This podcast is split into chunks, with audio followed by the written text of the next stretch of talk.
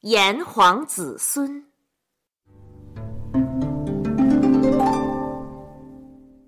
爷爷，我回来了哦，小公孙，放学了？啊！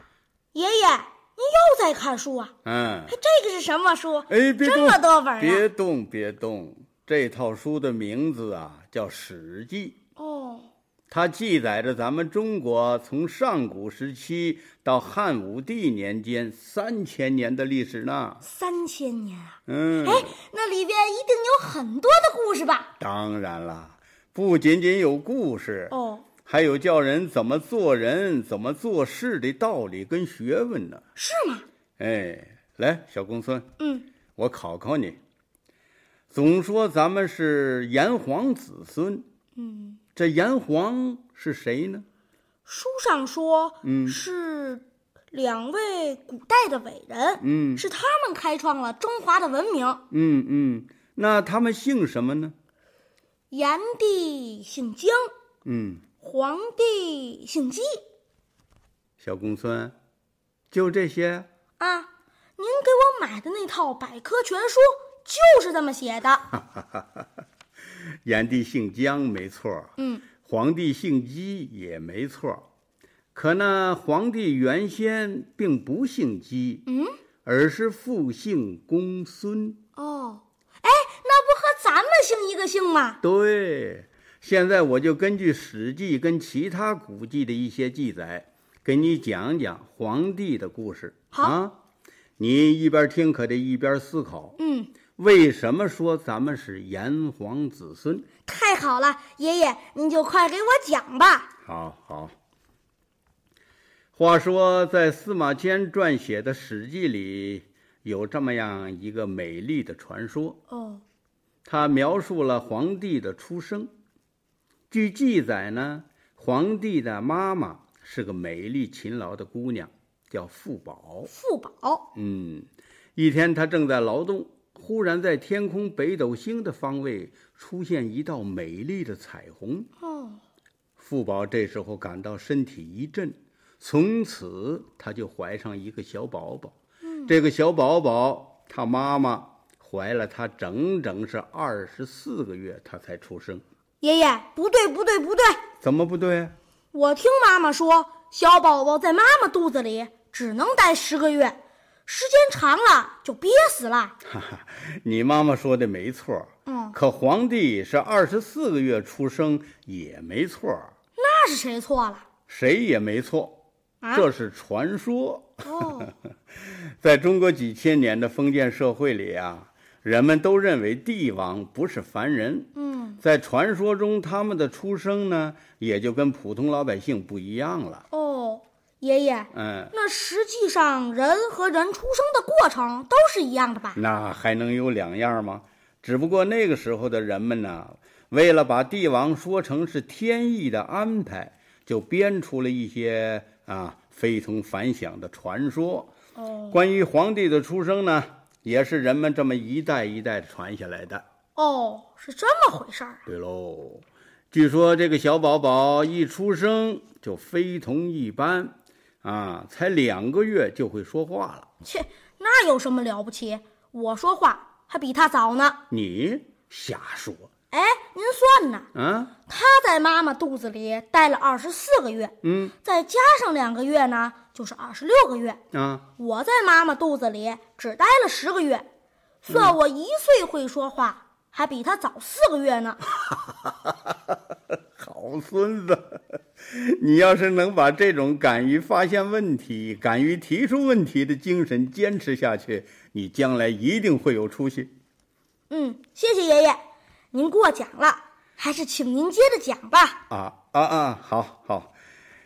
呃，皇帝出生在山东曲阜的寿丘。哦，复姓公孙，后来迁居到积水。在原始氏族社会啊，有用地名做姓氏的习惯。皇帝到了积水之后呢，他就又姓姬了。哦，皇帝由于聪明好学，长大之后各方面的能力都过人，被推举为他那个氏族部落的首领了。首领，嗯，当时没有什么生产技术，完全是靠天吃饭。嗯，所以各个氏族部落经常的是为争夺土地跟奴隶去打仗。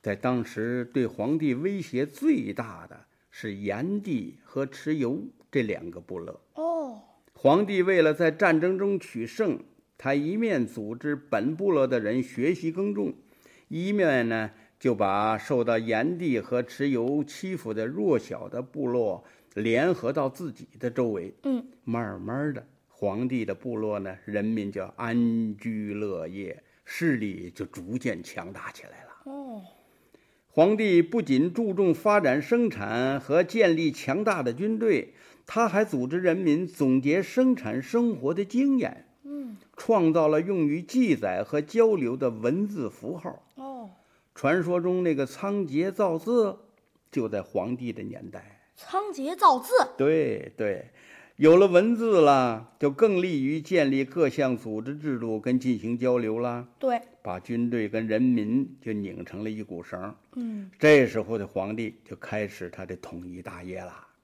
他首先在阪泉，就是今天河北省涿鹿县东南一带，哦，跟炎帝打了三仗，取得了辉煌的胜利。战败的炎帝对皇帝佩服的是五体投地，嗯，一心一意的跟皇帝结成联盟，开始共同创立中华民族的历史文明。哦，所以炎帝和黄帝成为了中华民族共同的祖先。嗯，我们都成了炎黄子孙，是吗？没错儿，没错儿。啊其实炎帝跟黄帝两个氏族啊，本来就都是古国少典的子孙，他们本来就是一脉相承啊，哦，原来他们就是一家子呀。也可以这么说吧。 哎，那个蚩尤呢？我记得书上说这个蚩尤可厉害了。哈哈哈，看你这着急劲儿，也不让爷爷缓口气儿。好好好，讲。哦，呃，在历来的传说中啊，都说蚩尤是个妖精，啊，其实当时呢，他也是一个部落的首领，哦只是凶残成性。嗯，相传他有八十一个兄弟，统领着强大的军队。那个时候，别的部落还不掌握冶炼技术呢，用的武器那都是什么棍棒啊、石头啊，跟兽骨做成的。对，蚩尤的部落呢，因为掌握了炼铜术，已经能够用金属制作武器了。哦，哎呀，这可是了不得的事儿啊！嗯，就好比我用机关枪，你用刀，你说谁赢呢？哎，这个可不好说，那得看怎么打。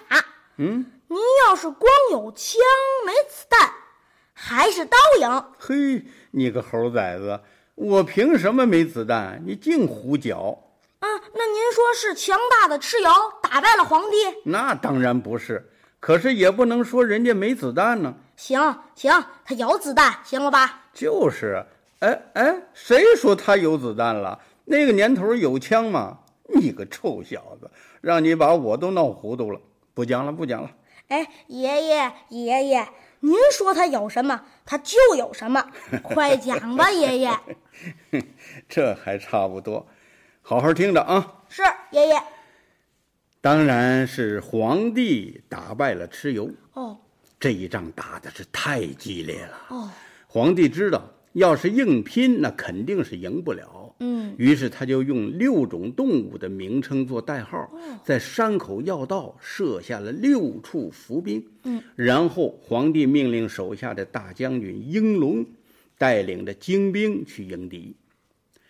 蚩尤跟他的八十一个弟兄，头戴着有犄角的铜盔，手持着金属做的刀剑，率领着强大的军队，威风凛凛地出现在阵地上。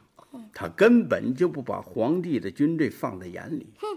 这双方一交战，当时打的是难解难分，死伤无数，天昏地暗。哎呀，很快，皇帝的军队那就支持不住了。嗯，于是皇帝的军队就按照事先安排好的路线撤退，跑得慢的都被蚩尤的军队给杀死了。